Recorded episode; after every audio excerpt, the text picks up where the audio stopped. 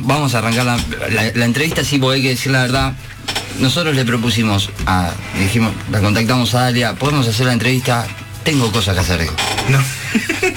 Eh, más temprano, chicos. Otra cosa, no puedo. Y, y es eso, es eso lo- lo- la vida y el espectáculo que ahora nos trae Dalia a la ciudad de La Plata. Pero le vamos a dar la bienvenida, es un tremendo honor para nosotros tenerla con acá en el aire de Casi Milenias con este aplauso. Bienvenida la señora Dalia Woodman, señores y señores. presentación!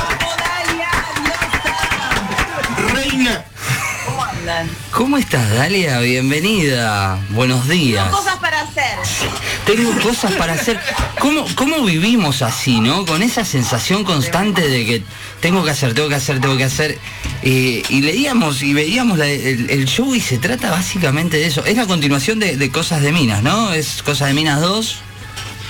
Sí, yo creo que en Cosa de Minas 1, que durante nueve años estuvo rodando y si bien iba cambiando y fui un montón de veces a La Plata, cosa que, la pasaba bomba cada vez que fui, eh, eh, hablaba mucho de Cosa de Minas en ese primer show.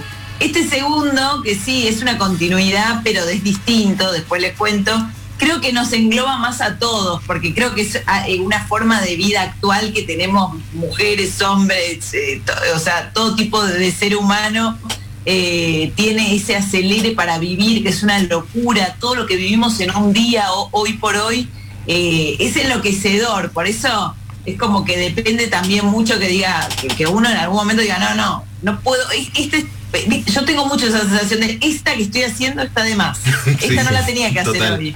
Pero, Pero cuando- haces igual, te sale igual, ¿viste? pero Sí. el tema es que cuando la estás haciendo, ¿entendés? Decís, ¿para qué? ¿Para qué? Si no era necesario ¿Por esto. qué me metí en esto? ¿Por qué me metí en esto? Entonces vivimos, es verdad que vivimos así. Y Dalia, vos lo decías, La Plata es una ciudad que, que conoces muchísimo, has, has venido un montón de veces. Y hoy, eh, para contarle a la gente también sepa, porque muchos dicen, Dalia Goodman te mete un show íntegro. Para que sepa la gente, íntegro, porque es música, es imagen y es su humor y es eso lo que nos trae eh, el próximo 12 de, septie- eh, de septiembre. Oh, bueno, ¿ves? Estas son las cosas que uno tiene que hacer de noviembre, 12 de noviembre, el próximo fin de semana, en el Teatro Coliseo Podestá, ¿verdad? Sí, es el 12 de noviembre y este show tiene una característica, eh, o sea, eh, Cosa de Minas coqueteaba un poco con la música, con el vestuario. Acá de verdad hay un montón de esas cosas, pero que, que las hice, o sea, me animo, me animo a cantar mucho más. eh, o sea, hay por primera vez hay un vestuarista, escenógrafo, Cosa de Minas uno no tenía todo eso. Y, y este sí. Y también me gusta mucho coquetear con esa, con esa sensación del público de, para, ¿esto está pasando de verdad o esto está preparado? Como que me gusta mucho que, que la- las personas se queden con la duda de si es parte de ese show, si es una casualidad, si este, me gusta mucho que, que- que sea la vida misma arriba del escenario. ¿Era una, una decisión propia? ¿No? Por ejemplo, lo acabas de decir, como que tiene más canto, este, me, me animo más a cantar y demás. ¿Había algo que te frenaba a hacerlo previamente? ¿O una decisión del show? Eh, no, no, me parece como que, que cuando empezó Cosa de Minas eh, era un juego, al principio iba a durar dos meses, después había algo en el público que, que como el teatro funciona como todo el, entretenimiento la radio, lo que sea, que mientras la gente lo escuche, lo vea, sigue y si no, este, deja de, de- de existir. Y Cosa de Minas, por suerte, tuvo esa, eso que que siempre el público respondió y siempre vino y no fue una cuestión del público. Entonces es un show que, que también podría haber durado mucho tiempo, pero yo tenía muchas ganas de animarme a, probar cosas que más eh, jugadas, no sé, como cantar de verdad, tener una escenografía de verdad, este, hacer un musical en algún momento, como todo en joda, ¿no? Todo con humor, pero, pero tenía ganas, viste que hay, hay momentos donde uno hace las cosas y en un momento para, quiero tener como un desafío de, de, poner, de ponerme más en riesgo, de, de- de dar un pasito más. Creo que eso me pasó internamente, como que tenía ganas de, de probar a ver si podía hacer algo más de lo que venía haciendo. Porque siempre eh, en Cosa de Miras Uno era el stand-up, era como era lo que más hacía. Acá es como que hay un poco de todo. Si bien el stand-up es lo que a mí me gusta y lo que creo que sé hacer, creo, no sé, uno nunca termina de estar convencido, eh, me, animo a hacer otras cosas, me animo a... Bueno, tienen que venir para... Para, verlo. Pero claro, señores, vayan a verla. Claro. Andresito. ¿Cómo andas, Dalia? Buen día. Te voy a, eh, antes, antes, para, antes de que hables, te voy a presentar a Andrés Tula, que fue quien te contactó, quien habló con vos. Eh, casi se muere cuando recibió tu audio, entre paréntesis. Eh, Ay, Andrés, se te dio, no lo podés creer. fue como. Me dice, con este audio es como que. Es mucho, me dijo. Tocó el cielo con las manos. Ya lo tiene archivado en la computadora para mostrárselo a los nietos, mira. Claro. Me encanta no, no, no creo que sea verdad, pero me, me, ayudas con la autoestima. Dale, vamos. No, pero eh, hay, hay, parte, hay parte de verdad, Dalia, porque con, mi compañera somos muy cholulos de, de, vos y de Seba, de la pareja, somos muy cholulos. De haber visto, por, tu lado, de haber visto AM, de ver los stand por el lado de Seba, de escuchar la radio. Somos muy cholulos de, de los dos, entonces por eso haber recibido el audio era como y mandarle a Cristian y decirle, me manda el audio. Eh, así que estaba cholulo. Te iba a preguntar con respecto a lo que decías al principio, del viraje que ha tenido el primer show con respecto a este, de tratar de incursionar con algo que eh, amplía por ahí el abanico de, ese público que está escuchando. ¿Qué te pasó a vos al haberte metido con ese tema, con, esos temas que por ahí eran más, internos, tenían otro tipo de, matiz? Eh, y también teniendo en cuenta que cuando lo arrancaste estábamos volviendo poco a poco a acercarnos a otra persona. Eh, ¿qué, te pasó con, respecto a eso? Mira, para mí fue un aprendizaje muy grande porque uno es como todo, ¿viste? Cuando terminas una relación, cuando terminas un laburo, que es como esa sensación de, bueno, ¿qué viene ahora? Porque lo otro era seguro, por lo menos, o lo otro ya sabías, ya lo, era algo conocido. ¿Viste esa frase, mejor malo conocido por bueno por conocer, que yo no estoy de acuerdo? O sea, siempre tratemos de conocer algo bueno. Eh, o algo así es la frase, pero bueno, yo no estoy muy de acuerdo con esa frase. Y las primeras funciones eh, fue como, yo soy muy trato, por lo menos de escucharme mucho a lo que siento, ¿no? Como de no tratar, intento no hacerme la boluda cuando ya empiezo a sentir que algo no va más o que algún ciclo está como terminado. Eh, y, encima este show se estrenó eh, en febrero de este año, que recién empezábamos a salir, muy poca gente se animaba a ir al teatro, fue todo muy raro, muy angustiante, las primeras funciones muy angustiantes porque es como todo lo nuevo vos decís para, sí, esto está bien, no está bien, porque además nosotros al, dedicarnos, digo nosotros porque ustedes también al hacer un programa de radio, uno lo hace esperando que el público la pase bien. Siempre uno puede dar lo mejor, pero el que tiene la última palabra es la gente que está escuchando, que está viendo. Y yo tenía toda esa duda de, ¿estará bueno? ¿Será divertido esto que estoy haciendo? ¿Es cualquiera? Eh, pero de alguna manera había algo que me tranquilizaba diciendo, esto va a estar bien, en un momento se va a, se va como a acomodar y va a estar bueno. Y la verdad que estoy recontenta de haberme animado a vivir todo ese momento de incomodidad porque en un momento las cosas se fueron acomodando eh, y siento como esa cosa de, enamoramiento por el show porque es como cuando vos empezás una relación nueva, como lo voy descubriendo cosas todo el tiempo y digo, ay, acá esto lo puedo poner y como que lo voy, el estándar tiene mucho eso que vos hablas de un tema y después hablas a otro y dices, uy, acá puedo volver a hacer un running gag, se llama, cuando volvés a un chiste anterior. Eh, entonces es como todo, los cambios son incómodos, son, te generan mucha angustia, pero están buenísimos si te la bancás. Claro, si te la bancás.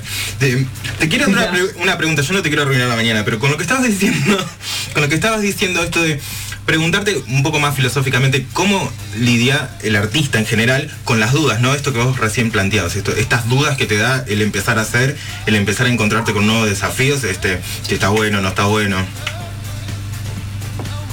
¿Cómo la pregunta es cómo lidio? ¿Se dice Sí, sí, se dice así, sí. Y me parece que mm, son decisiones personales. Uno eh, vos podés decidir cómo quedar, eh, ir más a, lo seguro o ir a, Eh, no sé, es difícil siempre tomar decisiones, pero yo siento que por mi característica de personalidad es como que necesito necesito probar y animarme y bueno, y a veces sale mal, mil veces sale mal y también tenés que tenerla. Hablo de eso un poco en el show, ¿eh? del fracaso, de sentir que fracasaste. Este, pero te da, yo creo como que, si uno lo, lo transita bien, no el fracaso, porque no sé qué es el fracaso, pero cuando no te va bien, es como que después uno valora de otra manera cuando sí te va bien. Digamos, te, da esa cosa de decir, che, me lo merezco porque la pasé bastante para el orto y, me merezco que me vaya bien. Como que hay una cosa de, si, si, aprendes a transitarlo sanamente, eh, de, valorarte más tu esfuerzo, no sé. Pero es re difícil, lo que estoy diciendo es como muy personal y muy de... También me da la, sensación de que, tiene que haber tiene que haber una porción también de creértela. Digo, hace un ratito vos decías, creo que esto es lo que hago bien, pero tiene que haber una porción también de decir, sí. no es de un lado egoísta encima, sino de, claro, no, no, desde el lado de la soberbia, sino de decir, che, esto no, es que sale y me sale bien. Lo que vos decís, yo creo que sin duda pasa es que creértela tiene eh, una eh, como un significado muy negativo y eso está mal. Todos tenemos que creer, no creernos en que está bien lo que tenemos para dar. O sea, confiar en que lo que tenés para dar va a estar buenísimo. Si no, es imposible defender lo tuyo. Si vos, digamos, eh, hablas un micrófono y decís, no, pero no sé si va a estar bueno este programa, como que no, hay algo que se va a trabar. Eh, sí, eh, al contrario, yo creo que todos deberíamos estar más educados para sentir que lo que tenemos para dar está buenísimo. Lo que pasa es que nos educan raro en ese sentido.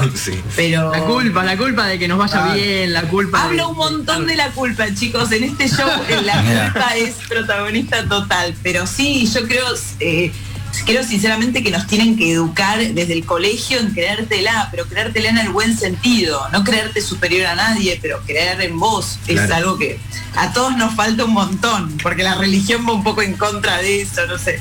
Eh, pero sí hay, una cuota de, tener que creer firmemente en vos que es importante. Dalia, una pregunta el pizarrón ese de atrás, ¿tiene anotada todas las cosas que tenés que hacer? Me, encanta que tenés un pizarrón de escuela gigante. ¿Es para los niños eso que, que tenés ahí el diagrama? El pizarrón es hijo de la pandemia, de la cuarentena, que en un momento, viste, los pibes tenían 80 clases y qué sé yo, y yo siempre estaba perdida. Entonces ponía ahí un poco todo y y ahora, porque viste que en un momento también este año tenían ah, una clase virtual, después tenían que ir al colegio 40 minutos, volver, era un quilombo. Entonces este, dije, no, me voy a hacer una pared, la voy a pintar de negro pizarra, así puedo anotar un poco y que todos los que tengan alguna duda puedan venir acá a, chequear. Mira qué bueno. Está buena, ¿eh? La idea del pizarrón, pero no, no yo no, nunca termino de organizarme. Me encantaría tener una pizarra donde poner lunes hago esto, martes esto, pero nunca termino de, cumplir con la autoorganización. No, no te pasa a vos, nos pasa a todos. Somos, así, somos así. Cuando, cuando me puse a investigar, a leer y digo, a ver de qué se trata el show y digo, y pasa esto que vos decías hoy, nos va a tocar a todos esto, de tengo cosas que hacer, porque siempre es yo estoy acá ahora charlando con vos y sé que tengo cosas que hacer para la tarde, ¿entendés? Estamos pensando en eso y vivimos en ese ritmo frenético eh, que, nos lleva a vivir aceleradísimos. Entonces digo, wow, eh, qué, importante todo esto. Y, también está bueno reírse un poco de eso, ¿no? Porque a veces lo sufrimos, nos, nos termina haciendo mal. Y, y encontrarle la vuelta para reírse de eso es fundamental, me parece. Sí, yo creo que el stand-up, eh, bueno, esto del sufrimiento creo como que es la materia prima del stand-up, ¿viste? Para hacer humor tenés que sufrirlo primero, si no, no te va a salir nada gracioso. Pero mm, yo creo que el stand-up hace eso, como normalizar algo que a todos nos hace sufrir y que todos pensamos que nosotros somos los que no entendimos cómo es la vida y que todo el mundo entendió todo y que nosotros entonces el stand-up está bueno, entre otras cosas, por eso, porque ves a un chabón o una mina que se sube a hacer humor con lo que nos hace sufrir. Entonces yo creo que sí, hay algo de, toda esta vida loca en la que estamos viviendo que, nos hace sufrir un montón, porque aparte es como que las redes sociales te carajean todo el tiempo todo lo que no hiciste y que todo el mundo, viste, la serie que no viste y todo el mundo vio. es como, es como muy, muy enloquecedor. Y si podemos reírnos de eso y darnos cuenta que a todos nos pasa parecido, es como muy, es, alivianador, está bueno. Y otra cosa que iba a decir, no, y algo que sí es muy cosa de minas, que, está bueno que, los hombres que vienen al show no, nunca terminan de, entender, es que hablo mucho del vínculo con mi mamá y con mi hija. Viste que hay un vínculo ahí que, el hombre no termina de interpretar qué corno pasa, pero también hablo bastante de, ese vínculo demencial, lleno de amor y de, y de intensidad y de enojo que, nada, que es otro tema también que hablo mucho. Yo a mis hijos no le voy a hacer lo que hicieron mis padres conmigo y después tus hijos diciendo al final terminan siendo igual que la abuela, ¿no? Eso te, destruye, te destruye. Y cuántas cosas pasan ahí. Dalia, la verdad es que, nos queremos quedar horas enteras charlando con vos porque eh, eh, cada vez esto se, pone más interesante. Profundo la, charla de hoy, es un, coaching. Me siento renovado. Ay, sí. tengo este, eh, tengo, a veces rozo la, eh, la Ivana, la, ¿cómo se dice para? Ivana Dalesco, la Ivana Dalesco. Ah, Ivana, sí, claro. ¿Vibras alto? Es la pregunta. ¿Solés vibrar alto? Hay que vibrar alto, Dalia, para, para pasar en este, limpio. a veces vibro en el subsuelo, te digo. Mira, la fecha es, dijimos, 12 de noviembre, Teatro Coliseo Podestá, Cosa de Minas 2. ¿eh? Tengo cosas para hacer. ¿Dónde puede conseguir las entradas la gente, Dalia? En el Plateanet. No estoy segura si el Coliseo Podestá. Eh, Ay, estoy muy contenta, chicos, que vuelvo al Coliseo Podestá. Eh, pero en PlateaNet seguro y me encantaría que puedan venir porque en principio voy por única vez y, mm, me encantaría que puedan venir todos los que los que tengan ganas y que se rían y nos divertamos y que es eso. Bueno, vamos, vamos a hacer lo posible para ir, para estar un ratito ahí, aunque sea te esperamos en la puerta de la salida, no sé, pero vamos a estar, vamos a estar así te podemos Ah, sí, yo siempre, es un, este, un folclore del show que siempre termina el show y salgo a, a chusmetear con la gente que fue a la función. Así que bueno. igual traten de ir a la casi función. Si no claro, un cartel que diga casi millennial, Dalia. Vamos con un cartel. Somos casi millennial, Dalia. Me gusta, traigan, traigan. Eh, ayer le contaba a un amigo que, íbamos a esestar charlando con vos, que lo, lo conocés hace mucho, Luciano Requelme, que es productor, han, han laburado mucho tiempo juntos acá. Cuando creo que cuando todo esto del estándar recién estaba dando eh, no los primeros pasos, pero sí pisando un poco más fuerte acá en La Plata. Así que me dijo, me dice, es una genia, me dice. Así que, eh, y lo demostraste. así que, ese grupo, la Colo, Fran, bueno, todos ellos son, son lo más y bueno, yo siempre fui a La Plata con ellos y esta es la primera vez que no, pero son generosos, son buena onda, laburan espectacular. Ojalá algún día vuelvan a producir, porque son lo más. Sí, yo lo estoy insistiendo, Lucianito, para que haga algo. A ver, se quedó con la radio nada más. Pero bueno, un gran amigo. Bueno, de a poco, chicos, la pandemia nos nos este, perjudicó un poco, pero ya volveremos lentamente a hacer lo que hacemos. Dalia, no te queremos robar más tiempo, te agradecemos por este contacto, por, por todo, por las risas, por la charla y esperemos que sea el primer contacto de muchos. Dale, y el viernes espero vernos personalmente. Listo. Dale. Compromiso asumido. Dale. El viernes a las 9 de la noche, ¿no? Dije a las 9 de la noche ahí en el Teatro Coliseo Fontano nos estamos viendo. También. ¿Cómo? Vamos a estar con una remera con tu cara, Dalia, así no, también Ay, me encanta, por favor, y una vincha. Somos, como las paquitas, como las paquitas. Claro. Dale, dale, me encanta. Las dalitas. Gracias, Dalia, un beso gigante. Y excelente fin de semana para vos. Igualmente, ha, ha pasado con nosotros la señora Dalia Goodman que eh, nada, momentazo. Momentazo de casi milenias. Qué lindo cuando nos damos estos gustos.